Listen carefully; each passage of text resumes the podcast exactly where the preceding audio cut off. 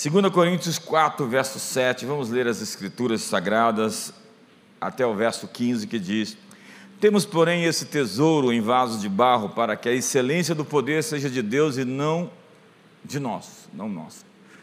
Em tudo somos atribulados, porém não angustiados, perplexos, porém não desanimados, perseguidos, porém não desamparados, abatidos, porém não destruídos, levando sempre no corpo morrer de Jesus, para que também a sua vida se manifeste em nosso corpo, porque nós que vivemos somos sempre entregues à morte por causa de Jesus, para que também a vida de Jesus se manifeste em nossa carne mortal, de modo que em nós opera a morte, mas em vós a vida. Tendo, porém, o mesmo espírito da fé, como está escrito, eu criei, por isso é que falei. Também nós cremos, por isso também falamos, sabendo que aquele que ressuscitou o Senhor Jesus também nos ressuscitará com Jesus e nos apresentará convosco, porque todas as coisas existem por amor de vós, para que a graça multiplicando se torne abundantes as ações de graças por meio de muitos, para a glória de Deus. Por isso não desanimamos, pelo contrário, mesmo que o nosso homem exterior se corrompa, contudo o nosso homem interior se renova de dia em dia porque a nossa leve e momentânea tribulação traz sobre nós um eterno peso de glória acima de toda comparação. Não atentando nós nas coisas que se veem, mas nas que se não veem, porque as que se veem são temporais e as que se não veem são eternas. Diga comigo, eu tenho uma fonte o que o texto nos diz logo no início é que nós temos a glória de Cristo no íntimo. Quando nós nascemos de novo, nós temos uma fonte que jorra para a vida eterna, está lá no livro de João 7,37. No último dia, o grande dia da festa, levantou-se Jesus e exclamou: Se alguém tem sede, venha a mim e beba. Quem crer em mim, como diz a Escritura, do seu interior fluirão rios de água viva. Quando você se entrega a Jesus, algo dentro de você acontece. 1 Pedro 1, 23 diz: Porque fomos renovados. Dá para colocar 1 Pedro 1, 23 antes desse texto? Eu sei que está mais no final, mas é importante que as pessoas vejam. 1 Pedro 1, 23 é importante. Porque fostes regenerados, não de semente corruptível, mas de incorruptível, mediante a palavra de Deus, a qual vive e é permanente. A Bíblia diz que o semeador saiu a jogar sementes. O que é semente? A palavra de Deus. Uma caiu numa terra onde os homens pisavam, na beira da estrada, outra num caminho, num caminho superficial, num lugar onde não conseguiu se aprofundar, lançar raízes, outra caiu entre os espinhos e outra caiu em boa terra, então floresceu. A palavra de Deus é a semente de Deus. E toda espécie produz de acordo com a sua semente. A sua semente produz de acordo com a sua espécie. Você não pode plantar abacate e colher outra fruta. E você não pode ter um animal que gere outro tipo de animal. É assim que Deus fez as coisas lá em Gênesis, é assim que acontece. Então, quando a semente de Deus é plantada no nosso interior e nós acreditamos na verdade de Deus, porque a palavra está bem perto de ti, na tua boca e no teu coração, a palavra da fé que pregamos, essa semente brota, essa semente floresce, essa semente nasce e a vida de Deus nasce dentro de nós. A palavra de Deus é a semente de Deus, e no momento que eu creio, que se tu com a boca confessares a Jesus como Senhor, e em teu coração crer que Ele ressuscitou dentre os mortos, serás salvo.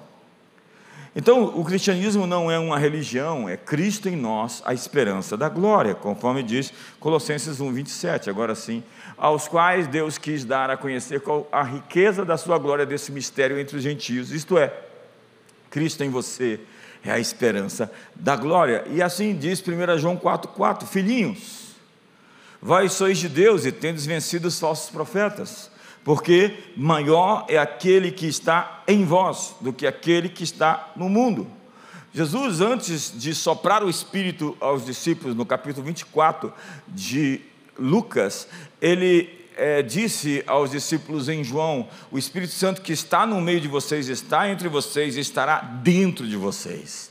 Então, ser cristão é nascer de novo, e nascer de novo é ter a vida de Deus iluminando os nossos corações. É Provérbios 20, 27 que diz que o espírito do homem é a lâmpada do Senhor.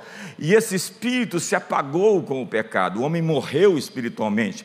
Deus tinha dito: se você comer da árvore do conhecimento do bem e do mal, você vai morrer, Adão. Adão não caiu estatalado ao comer, mas ele morreu espiritualmente. Em Cristo Jesus, o nosso espírito é aceso, como diz Paulo aos Efésios que ele nos ressuscitou e nos fez assentar com Cristo nos lugares celestiais. Então, servir ou seguir a Jesus é ter a vida de Deus nascendo dentro de nós. Diz também o apóstolo João, em 1 João, que vocês sois nascidos de Deus, Deus vos guarda. Vocês não vivem na prática do pecado e o maligno não vos toca.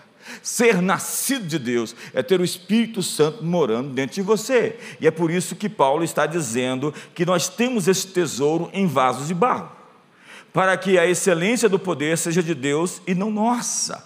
Então nós temos a glória de Cristo no nosso íntimo, uma usina nuclear interior. E o que está em nós é mais forte, é mais poderoso do que qualquer coisa fora de nós.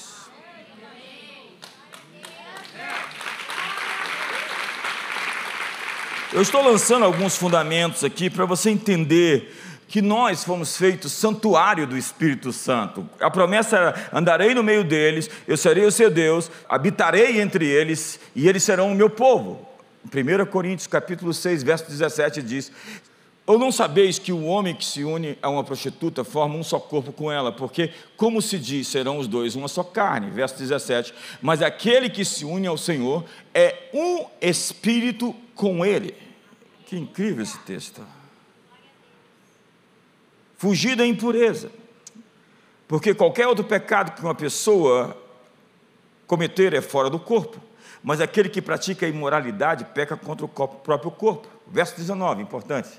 Acaso não sabeis que o vosso corpo é santuário do Espírito Santo, que está em vós, o qual tendes da parte de Deus, e que não sois de vós mesmos? Diga, Deus habita em mim. Ei, se você nasceu de novo realmente, se você entregou sua vida para Jesus, Deus mora em você. Porque fostes comprado por preço, agora pois glorificai a Deus no vosso corpo.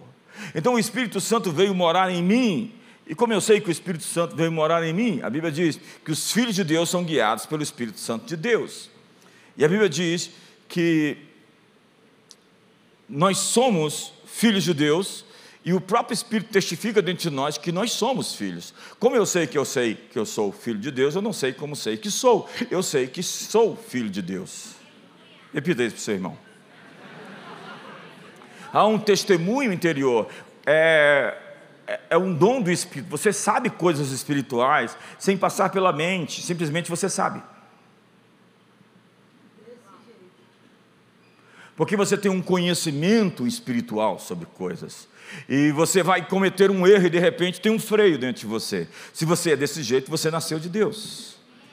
Mas se você pega inveteradamente, lamento dizer, você ainda precisa de salvação há crentes que frequentam a igreja e que precisam ser salvos. Porque se você vive na prática do pecado, você não pode ter nascido de Deus, porque quem nasce de Deus vence o pecado. E essa é a nossa vitória que vence o mundo, a nossa fé. Então o texto está dizendo que nós temos esse tesouro em vasos de barro, para que a excelência do poder seja de Deus e não nossa. Nesse corpo mortal, frágil, existe a essência, existe a vida. O maior poder do universo habita em nós. E é por isso que eu repito e digo: maior é o que está em nós do que qualquer demônio, potestade, principado, doença, força espiritual, qualquer conjuntura ou contingência. Quem está em você é maior do que qualquer coisa.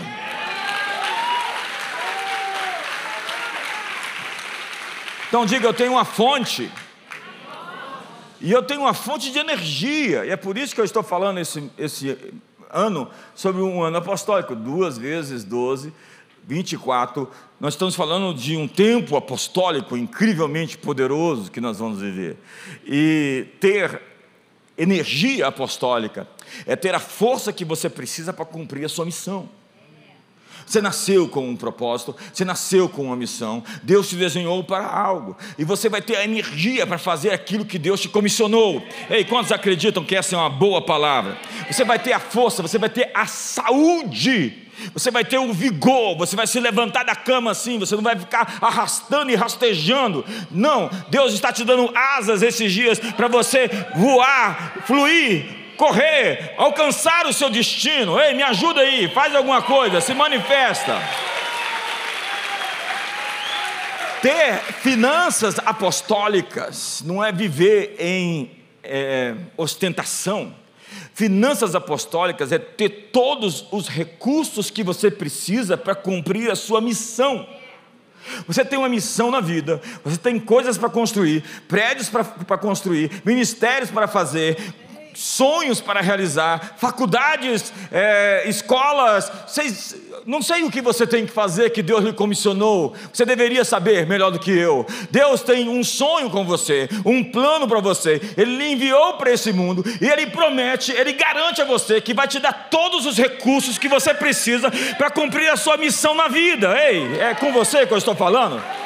Será que é com você? Acho que com alguns não. Eu, eu entendo que não é para todos essa mensagem. Mas eu entendo que se isso está vibrando dentro de você, se está queimando dentro de você, eu estou me referindo, o Espírito Santo está falando com você.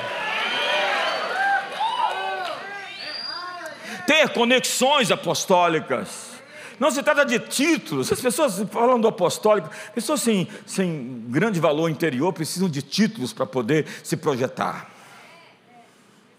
Mas um título não faz um homem, um homem faz um título. Conexões apostólicas é ter as pessoas que você precisa ao seu lado, que se juntem a você na missão que você foi chamado para realizar. Você não vai conseguir fazer sozinho. Então Deus está enviando pessoas para se unir a você esse ano, para que você alcance o seu chamado, o seu propósito, a sua missão. Quantos são solteiros aqui? Olha para a pessoa que está com a mão levantada, põe a mão no ombro dela. Deus está te dando uma conexão apostólica esses dias. Se prepara. E quando a pessoa aparecer, fala: Eu estava esperando por você, o bispo me avisou. Quantos estão comigo aqui? Me ajuda aí. Diga: Eu tenho uma fonte. Eu tenho uma fonte de energia. Há hoje pessoas com foco no desânimo. E para lidar com a decepção, elas se condicionam a não esperar muito. Elas falam, não vou esperar muito porque eu já me frustrei. Há pessoas que acreditavam em coisas não acreditam mais, porque se frustraram, se decepcionaram. Você não pode segurar a decepção e a fé, você vai ter que abrir mão de uma delas. Há pessoas que têm um, um histórico de vitimismo, elas abraçaram a ideia de vitimismo. Você não pode ser uma vítima e um vencedor, você tem que escolher. Ah, mas você sofreu? Todos nós sofremos. Ninguém aqui passou nesse mundo sem dores, sem sofrimentos, sem crises, sem conflitos, sem traições, sem lutas, sem tribulações. Nada grande jamais pode ser obtido sem o risco de decepcionar-se. Vencedor não é a pessoa que arrisca, persevera é bem sucedida, mas a pessoa que arrisca, persevera, não consegue, então se levanta para tentar de novo. É aquele que pressiona para a vitória apesar da zombaria, do menosprezo, do assédio humilhante, do espírito de desânimo. Tem algo com a assinatura, assinatura de Deus te esperando nessa temporada. Nessa temporada tem algo que Deus assinou para você, já está escrito, já está determinado. Diga, eu tenho uma fonte de alegria. Se nós queremos o céu replicado na terra, nós precisamos de mais alegria, porque o reino de Deus é retidão, paz e alegria no Espírito Santo. Mas o espírito religioso não gosta de alegria. Já viu o espírito religioso? Você está feliz, alegre, contente, ele olha para você e fala: Vigia, irmão.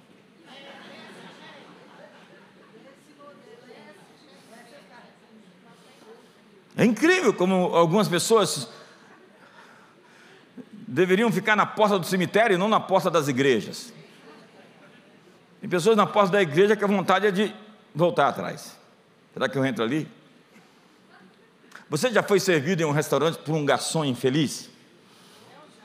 Eu falo, você está na profissão errada, arrume outro lugar. Vai enfrentar os bandidos na rua, com a cara feia. Vai ser legal, melhor. Uma fila de caixa, táxi ou avião, com um funcionário que é realmente triste e aborrecido com você e com a própria vida. Gente que acha que está prestando um favor de fazer o que ele foi pago para fazer. É a teoria dos pequenos poderes. Você já viu? Gente que está ali naquele, naquele negocinho pequeno e ele acha que está governando o mundo. Um tiraninho. Com pequenos poderes, mas que se acha. Gente sem graça. Eu estava em, em Izmir, é, Izmir é Esmirna, na Turquia, anos atrás. Esse ano eu volto para lá. Eu fiquei chocado com o atendimento das pessoas, a alegria que elas nos serviam no, no, nos lugares, nos restaurantes, no aeroporto. Eu fiquei, gente, todo mundo nessa cidade parece feliz.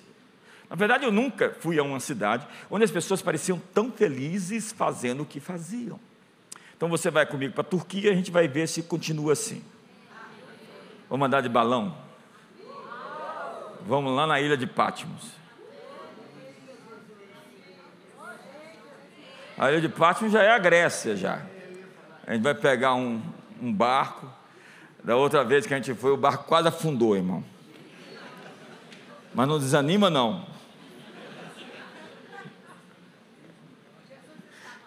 Alegria é um texto da experiência do reino. Justiça, paz e alegria. Alegria é definido como uma sensação de grande prazer, de felicidade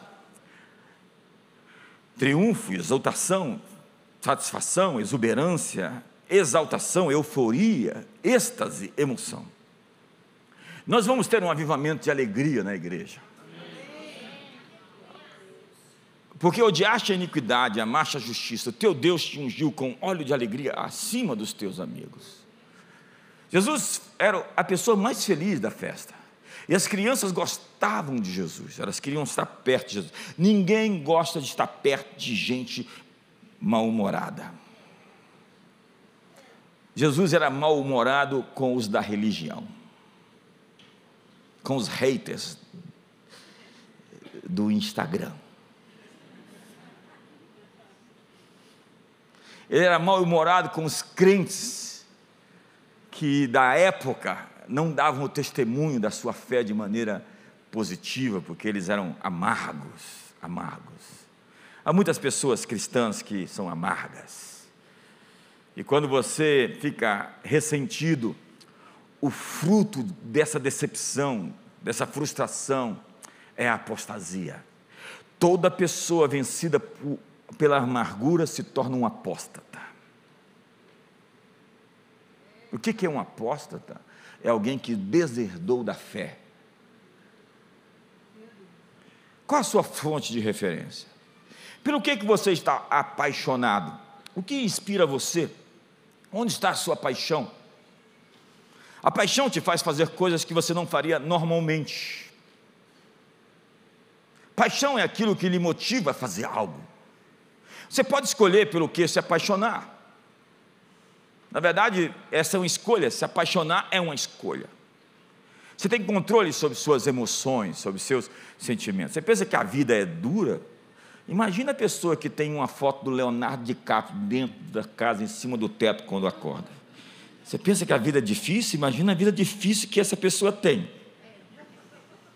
Gente apaixonada por gente que não conhece e nunca vai conhecer, vai viver frustrado. Esses fãs não podem ser discípulos de Jesus. Jesus não tem fãs, Jesus tem seguidores. Fãs ficam impressionados com celebridades que eles nem conhecem, porque eles nunca de fato conheceram a maior de todas as celebridades.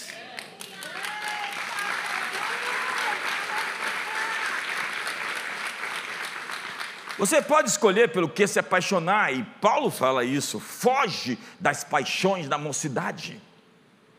Porque isso por vezes é hormônio, tem picos. E essas pessoas que vivem se apaixonando, elas não se apaixonaram por si mesmas, elas não se respeitam, elas não se amam. E pessoas que não se amam se entregam facilmente aos amores. Elas não medem o custo e não percebem na fria que estão entrando.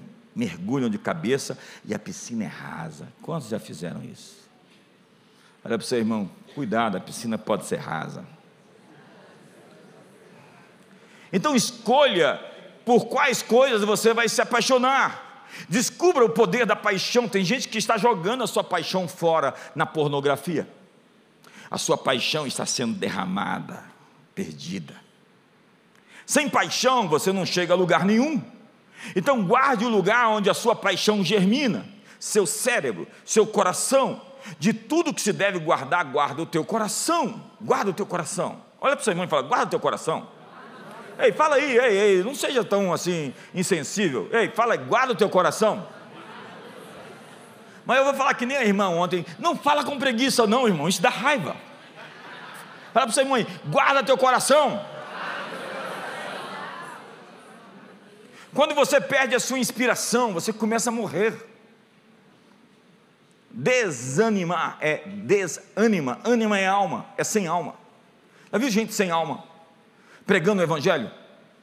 Ei, entrega a sua vida para Jesus. Veja o que ele fez comigo. Minha filha, quer entregar? Não. Se for para ficar como você, eu prefiro ficar onde estou. Eu tenho dito, o melhor testemunho de uma igreja, a melhor propaganda de uma igreja são crentes transformados, cheios do Espírito Santo, são crentes alegres, são crentes felizes, são crentes vitoriosos. Então vai lá e dá testemunho, irmão. Seu, as pessoas estão olhando você e vendo se você realmente é compatível com aquilo que você diz que acredita. Olhe para o futuro, o que você vê? Moisés está no deserto, mas a visão de Moisés é a terra prometida. Você pode estar num, num lugar difícil hoje, mas você tem que ter uma visão de uma terra prometida. O que Moisés fala para o pessoal: olha que deserto ruim, olha as condições, esse maná todo dia, olha só como é que nós estamos. Não, Moisés está dizendo: ei, o Senhor está vos levando para uma terra que mana leite e mel. A propaganda de Moisés é sobre o futuro. Ele está vendendo às pessoas a imagem de um lugar extraordinário. E ele não está fazendo falsa propaganda. Não esqueça para onde você está indo, ei. Olha para mim, não esqueça para onde você está indo. Não se limite por aquilo que você enxerga agora. Seus olhos nunca vão te levar ao futuro, então feche seus olhos para ver.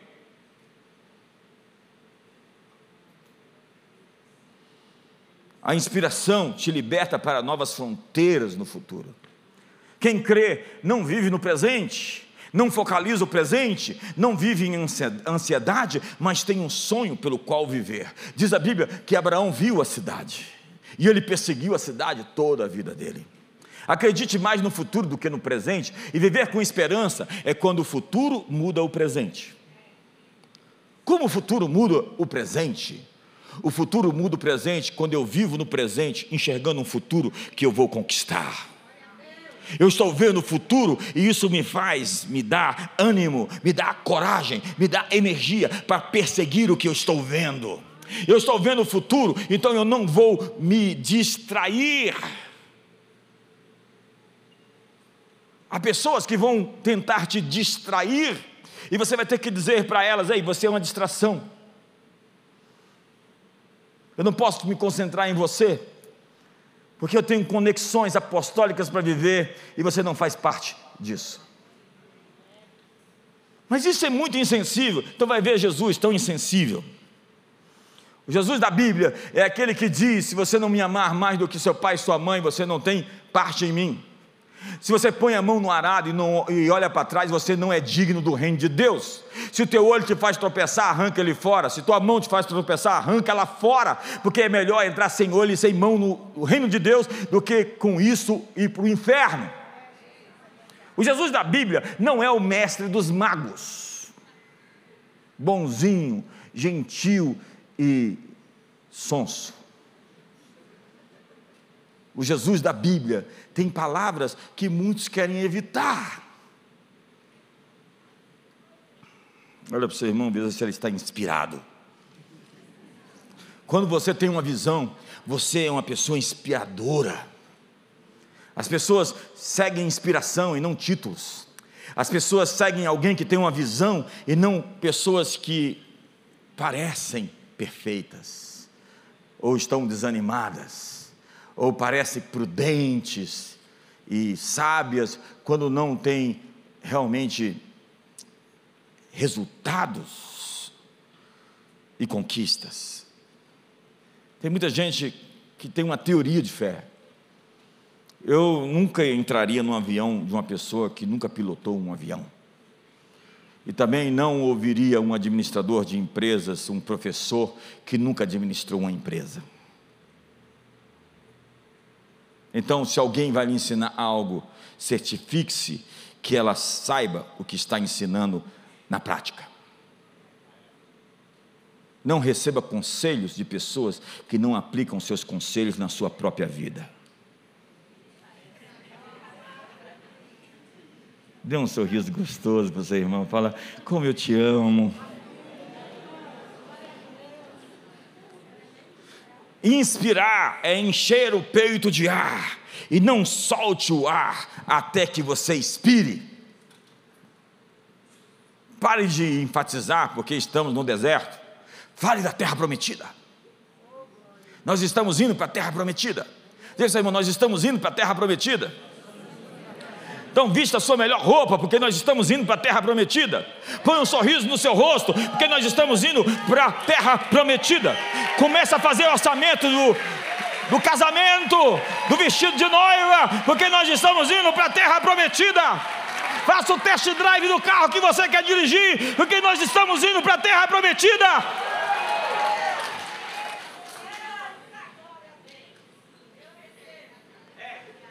Está melhorando. Sinto que você está ficando inspirado. O Senhor vos levará a uma terra que mana leite e mel, uma terra de ribeiros, uma terra de oliveiras, uma terra de romeiras, uma terra que vocês vão cavar e vão encontrar o cobre, uma terra em que vocês vão comer e se fartar e vão se alegrar, diz o Senhor. Então inspire as pessoas, voe tão alto que as pessoas vão se inspirar a voar alto, porque viu você voando alto. Seja o padrão da excelência. Hoje eu estava pensando em alguém que está fazendo a diferença. Eu pensei em mandar uma mensagem. Você elevou o padrão, continue assim. Nós queremos perseguir você. Você elevou o padrão. Ei, suba mais alto, porque nós estamos logo atrás. Tem gente que inveja os bem-sucedidos. Eu quero encontrar o que os bem-sucedidos fizeram para fazer igual e chegar aonde eles estão indo. Me ajuda aí, faz alguma coisa.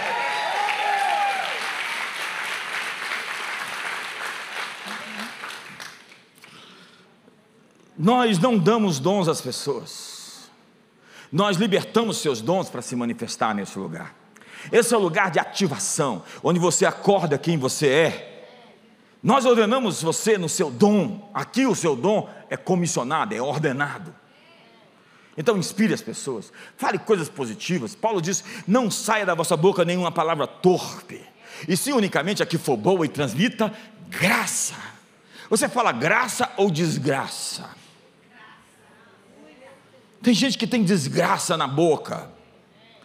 Não reclame do que você está vivendo. O que você está vivendo é simplesmente o fruto da palavra que tem saído dos seus lábios. Estás preso, enredado pelo que dizem os teus lábios, amarrado pelas palavras da sua boca, diz Salomão. As pessoas são inspiradas por aquilo que você fala. Então dê poder às pessoas. Jesus disse que a chave da grandeza está em servir as pessoas. Você não é medido pelo dinheiro que você tem, mas por quantas pessoas você influenciou. Mantenha-se inspirado. Você é inspirado por livros que você lê. Você é inspirado por pessoas com quem você anda. Mas você também pode ser desmotivado por livros que você lê ou por pessoas com quem andam com você. Conhecimento é poder. Que, as pessoas, que pessoas inspiram você? Que ambientes inspiram você? Você é contagioso? Tire da sua vida pessoas que só sabem lhe censurar. Tenha mentores a quem ouvir, mas não admoestadores de tempo integral. Sua atitude de confiança atrai pessoas, porque pessoas precisam de confiança, mas para um seguro, confiança é arrogância. Saber quem você é vai incomodar muita gente. Falar com confiança vai atrair críticas. Quanto mais esperança você oferece, mais influência você vai ter. Quem dá mais esperança tem mais influência. É o espírito da fé, do verso 13 tendo, porém, o mesmo espírito da fé. O que é o espírito da fé? Traduzindo, como está escrito, eu criei, por isso é que falei, também nós cremos, por isso também falamos. Crer com o coração, confessar com a boca. Se, se você disser aquele monte, ergue-te, lança-te ao mar, e não duvidar no seu coração, mas crê que se fará o que se diz, assim será. Você crê e será é algo que você já acreditou, que você já colocou na conta como algo seguro, e aquilo vai se manifestar em breve. Adquira uma linguagem de fé. Quem anda comigo perto de mim sabe, eu sou totalmente intolerante a palavras mal postas, negativas, destrutivas, desoladoras, derrotistas. Porque você está afirmando, e afirmar é tornar firme. O mundo foi gerado por palavras. Isso não significa colocar a sua cabeça dentro da terra e negar a realidade. Isso significa negar a realidade existente, um poder maior do que a realidade de Deus que quer se manifestar.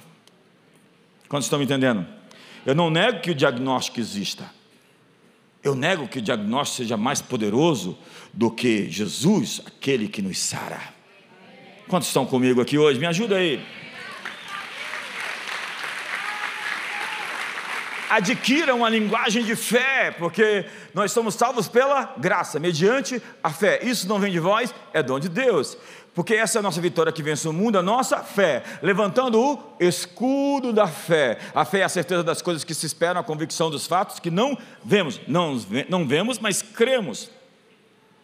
Combatendo o bom combate da fé. Não é o bom combate da razão. Eu não luto com os meus pensamentos não transformados, não atualizados, não renovados. Eu luto na esfera da promessa que Deus fez. E se a realidade está conspirando contra a promessa, eu vou ficar com a promessa e não com a circunstância. Quantos estão comigo aqui hoje? Abraão era velho e Deus disse: vai ter, vai ter um filho. Sara estava com o útero seco e Deus disse: Você vai frutificar, você vai gerar Isaac. A realidade, a circunstância era totalmente contra a promessa. A promessa fez com que o útero de Sara renovasse e Abraão, você sabe. Ei, Abraão, é o poder das adversativas. Gente que chega em casa e entende, né?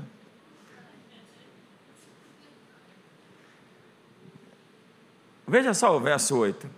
Em tudo somos atribulados. Olha, olha, olha, o poder desse porém aí, ó.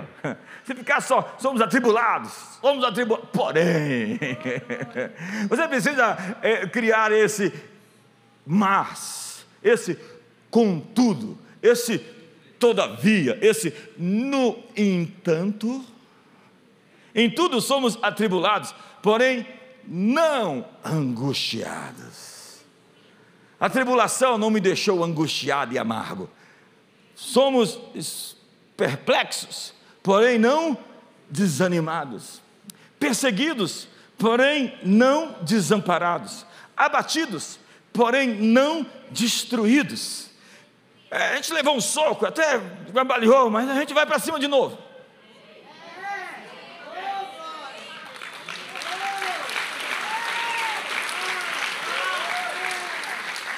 Diga, mas.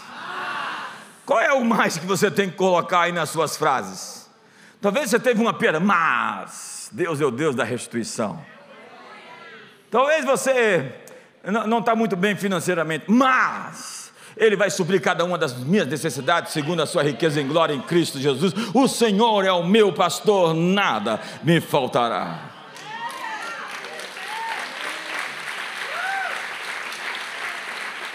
Então vai lá no seu espelho e coloca assim, mas. Esse mais muda, muda tudo. Diga, eu tenho, uma fonte de poder. De poder. Veja o verso 10. Levando sempre no corpo o morrer de Jesus, para que também a sua vida se manifeste em nosso corpo. Porque nós que vivemos somos sempre entregues à morte por causa de Jesus, para que também a vida de Jesus se manifeste em nossa carne mortal. Sabendo que aquele que ressuscitou o Senhor Jesus também nos ressuscitará com Jesus e nos apresentará convosco. A cruz e não o crucifixo é a arma para vencer os lobisomens, os vampiros, os zumbis. O Messias, derrotado na cruz, venceu todos os poderes do universo. Cristianismo não é o seu poder de reivindicar direitos, mas de abrir mão deles. Há dois mil anos, os reis reinavam. Levou 17 séculos para surgir a figura do primeiro servo, o primeiro ministro. O primeiro ministro é o primeiro a servir, e o que tem mais poder é o que usou os seus dons para servir a todos. Pegue o seu dom e transforme num produto, num bem, num serviço, você vai ficar rico. Sirva as pessoas naquilo que elas precisam, exatamente onde elas precisam, e você vai ganhar muito dinheiro com isso. De onde veio essa ideia de quem governa é o primeiro a servir? De Mateus 20, verso 27. Deixa eu correr aqui, porque o meu tempo. Diga, eu tenho uma fonte. E eu não preciso dar às pessoas o que elas me dão. Eu não sou alguém que reage, reativo. Eu não vivo em modo reagir. Quando você me odeia e eu te odeio de volta, eu mostro que estou refletindo, ao invés de brilhar. E a Bíblia diz: levante-se e brilhe, não reflita. Diga, eu tenho uma fonte. Eu tenho uma fonte de poder espiritual para vencer o antagonismo dos meus adversários, para vencer a crítica e o ódio dos detratores e as insinuações maldosas dos invejosos. Então não resista a ser pisado. O grão de trigo não pode produzir fruto se não morrer. A não ser que a pele seja quebrada, nós vamos acabar como uma uva passa. As sementes que existem dentro de você vão acordar e se apresentar quando forem quebradas. O grão de trigo não pode produzir frutos se não morrer. Eu já visitei o inferno algumas vezes, e eu sei o que é a opressão e o cheiro de enxofre. Mas você sempre sai mais forte quando luta e vence. O que não te mata te torna mais forte. É o princípio da hormese ou do hormel. A vida se excita na adversidade. Seus músculos são esticados e ficam mais fortes. É isso que acontece na academia? Acho que não, né? Não está assim desse jeito, tão assim. Mas a verdade é que quando você é testado e atestado, você sai do outro lado mais poderoso. Diga para o seu irmão, você vai sair dessa mais forte. Enfim, nós somos coerdeiros do cosmos, diz o verso 15. Olha o que diz o verso 15. Espera que vai aparecer. Porque todas as coisas existem por amor de vocês. Você sabe por que, que existem todas essas coisas? Porque Deus, como um pai de família, colocou todas as coisas, como um pai de família arruma sua casa, compra bens, serviços e arruma tudo para que seus filhos estejam ali, o Pai Celestial preparou todas as coisas nesse universo para que seus filhos desfrutem. No budismo, a iluminação é a ausência de desejo. Na fé cristã, desejo lícito é uma coisa que nos foi dada para o desfrute, para a alegria. Tanto que Provérbios, como Eclesiastes, vai falar que você pode ter uma vida sexual ativa com a sua esposa e se deleitar nos seus seios e ter a felicidade com as coisas da vida. Alguns ignoraram que essas coisas todas foram criadas por Deus para o nosso prazer. Deus só não quer que você pague a prestação, fazendo com que o prazer se torne em sofrimento a médio e longo prazo. Quantos estão me entendendo aqui hoje? Volte o texto. Porque todas as coisas existem por amor de vós, para que a graça multiplicando-se torne abundantes as ações de graças por meio de muitos para a glória de Deus. Diga, eu tenho uma fonte de ações de graças no meu coração. Eu posso viver grato. Eu posso ser grato pelas coisas que Deus fez. Eu posso ser grato por coisas mínimas. Porque há tantas pessoas insatisfeitas, gente com uma cultura de insatisfação, nada para elas basta. É a mulher rixosa, a mulher que pinga, vive com raiva, vive brigando, mulher briguenta. Por que, que a Bíblia fala isso? É melhor morar no canto do eirado do que com a mulher que briga todo o tempo. Porque é uma insatisfação crônica, nada deixa essa pessoa feliz. Tem gente que é feliz sendo infeliz. E se as coisas estão dando certo, ela só pode ter alguma coisa errada. Elas já adquiriram esse DNA, elas estão insatisfeitas e reclamando todo o tempo. Mas eu tenho uma fonte de ações de graças, de gratidão. Eu posso agradecer a Deus pela água torneiral. Muito obrigado, Jesus. Ela caesbe, está cheia de cloro, mas tudo bem. Eu posso agradecer a Deus pelo zoiudo, pelo disco voador, lá no prato com arroz. Pode agradecer a Deus por isso? Pode agradecer a Deus pela picanha também. E tem picanha mesmo, a propaganda deu certo? Não, deixa muda de assunto. Eu tenho uma fonte para criar riqueza. Deus nos diz que nós podemos criar riqueza. Há muitas guerras pela frente nas áreas de criatividade e riqueza. Nós precisamos orar não só para a transferência de riqueza, mas também pelo poder criativo para criar riqueza. É hora de pressionar para o novo, diz a Bíblia: provai e vede que o Senhor é bom e que a sua misericórdia dura para sempre. Eu tenho uma fonte de acréscimo. Desde a queda de Adão, o homem trabalhava sob a maldição de ganhar a vida pelo suor, labuta e trabalho. Em Gênesis 3, Deus disse: A terra produzirá espinhos e abrolhos, no suor do teu rosto comerás o teu pão. Então Jesus veio, desafiou a maldição. Em vez de trabalhar com suor para o pão, ele o multiplicou em suas mãos. Impostos foram pagos por uma moeda encontrada na boca de um peixe. Quantos querem pagar um imposto assim? Seus discípulos viram um barco de carga afundando cheio de peixe. Ele anuncia um novo tempo, onde a maldição não teria mais autoridade legal sobre seus seguidores. Antes de Adão cair, a terra e o ambiente ao seu redor cooperava com ele para criar prosperidade florescente. Tudo florescia naturalmente. Então faça do seu trabalho o seu jardim e comungue com Deus, e você produzirá resultados que nenhum gentio, nenhum pagão pode ter. Seu trabalho não é o seu meio para transformar suor em pão. Seu trabalho é o campo de Deus que ele lhe chamou para ocupar. Jesus disse: Não viva como um gentio que vive preocupado e ansioso com as coisas do futuro. Ele nos deu a chave, mas buscai em primeiro lugar o seu reino e a sua justiça, e todas essas coisas vos serão acrescentadas. Eu tenho o poder do acréscimo de Deus. Quando eu foco em Deus e no seu reino, as coisas vão me perseguir. Acrescentado não é adquirido ou comprado ou extraído. Deus está dando a nós um acréscimo nesses próximos dias. Quantos acreditam nisso? Eu tenho que terminar, o tempo terminou e você está com fome.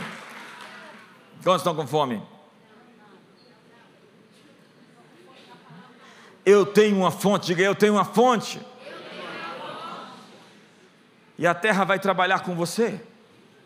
A influência que você tem vai passar de mãos e vai chegar até você, e a riqueza vai libertar os cativos da pobreza. Isso é uma ofensa, uma quase obscenidade para as pessoas que odeiam a prosperidade.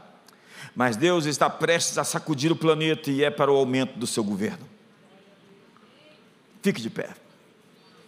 Eu tenho que encerrar, apesar do esboço ainda estar. Eu vou terminar com esse ponto. Preste atenção nisso. Diga, eu tenho uma fonte. Diga, eu tenho uma fonte em foco. Essa é uma chave poderosa, eu quero que você preste atenção. Eu vou encerrar em até 10 minutos. Você pode se debruçar sobre o lixo, sobre as coisas que o inimigo alimenta, sobre as notícias ruins que estão aí todos os dias. E se você fizer isso, você vai se tornar improdutivo, negativo. E você vai repetir o que você ouviu, o que você viu. Nós aqui na CN estamos tentando construir uma cultura do que Deus está fazendo nesse momento. E eu queria que fosse uma marca nossa. O que Deus está fazendo? O que Ele tem em mente? Eu quero organizar as minhas conversas, os meus pensamentos, planejamento e orar em torno do que Deus está fazendo. Jesus disse: Eu não faço nada que meu Pai não esteja fazendo. Os olhos de Jesus estão no que o Pai está fazendo. A nossa hermenêutica diz: Ele está procurando por fé. E a sua fé é aquilo que move as montanhas. O que o Pai está fazendo agora? O que Deus está realizando nesse momento? Quais são as ações de Deus nesse mundo? Há muita gente que tem fé em Satanás. Há muita gente que tem obsessão pelas coisas profundas do diabo. Há muitas pessoas que estão estudando as obras das trevas, a escuridão.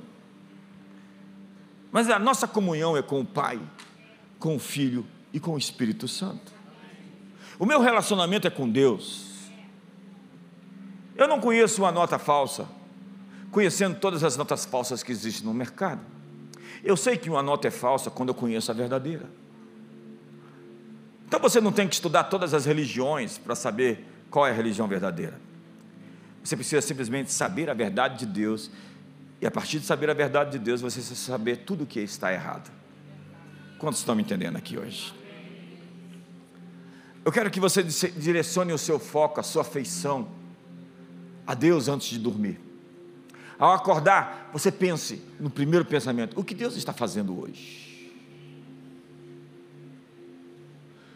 E procure se alinhar com aquilo que Ele está produzindo. Quando o seu foco está em Deus, você está reagindo a Ele e não reagindo ao inimigo. Tem gente que fica pensando como vai lidar com o diabo naquele dia. Não, foque em Deus e Deus vai lhe mostrar o que você tem que evitar e os inimigos que você tem que enfrentar. Então feche seus olhos hoje. Nós estamos começando um ano e nós estamos no congresso de verão. E a nossa fé,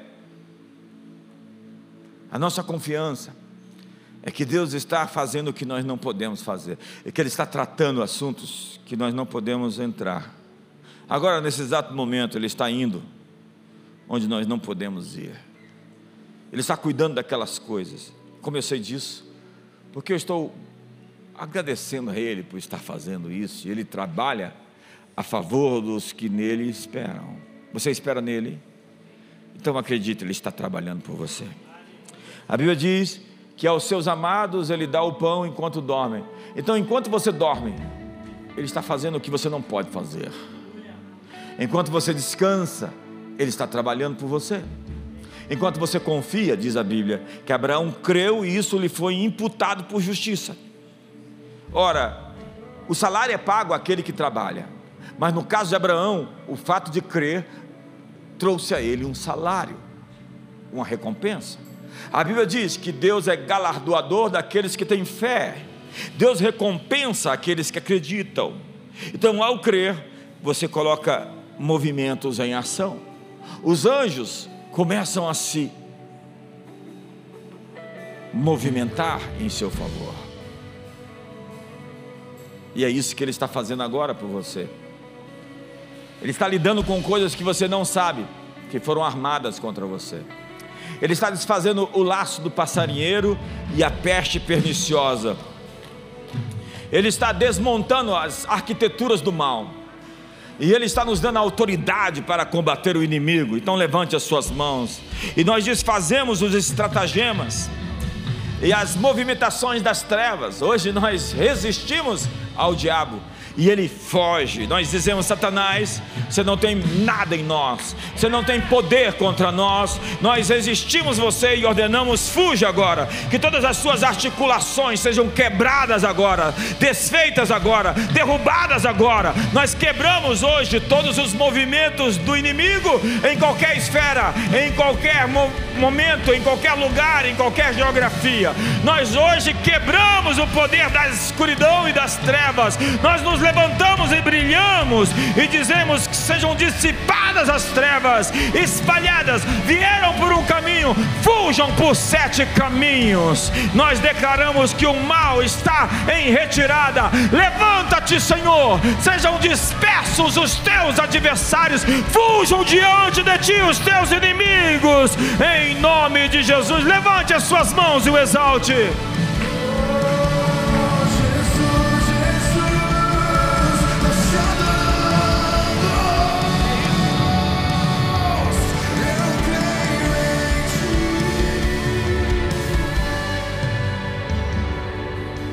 Das grandes chaves da vida é levantar seus olhos. Jesus disse: vocês dizem que faltam quatro meses para a colheita. Eu digo: levante os seus olhos, erga os seus olhos. Os campos estão brancos. Jesus disse: quando guerras, rumores de guerras, fomes, pestes e terremotos acontecerem, levante a sua cabeça, a sua redenção se aproxima. Eleva os meus olhos para os montes, de onde me virá o socorro. O meu socorro vem do Senhor que fez os céus e a terra. Ei, olhe para mim. Mude o seu olhar. Mude a maneira que você enxerga as coisas. Você vai mudar seus sentimentos. Você vai mudar as suas atitudes. Mude as suas perspectivas. Mude o seu foco. Como diz Daniel Goleman, o foco é a sua realidade. Você precisa de uma nova realidade, mais ampla, mais esticada, mais ampliada você precisa de um overview e não simplesmente de uma visão enviesada. Deus tem algo novo que Ele está fazendo, porventura você não está vendo. O profeta Isaías diz: porventura não percebeis? Você não está vendo? Eu estou fazendo algo novo. Eu estou colocando um caminho no deserto. Eu estou colocando rios no ermo. E que o amor de Deus, a graça de Jesus, e a comunhão do Espírito Santo seja sobre a sua vida. Lembre-se, você tem uma fonte de poder dentro de você. Maior é o que está em nós do que aquele que está no mundo. Uma ótima semana para você.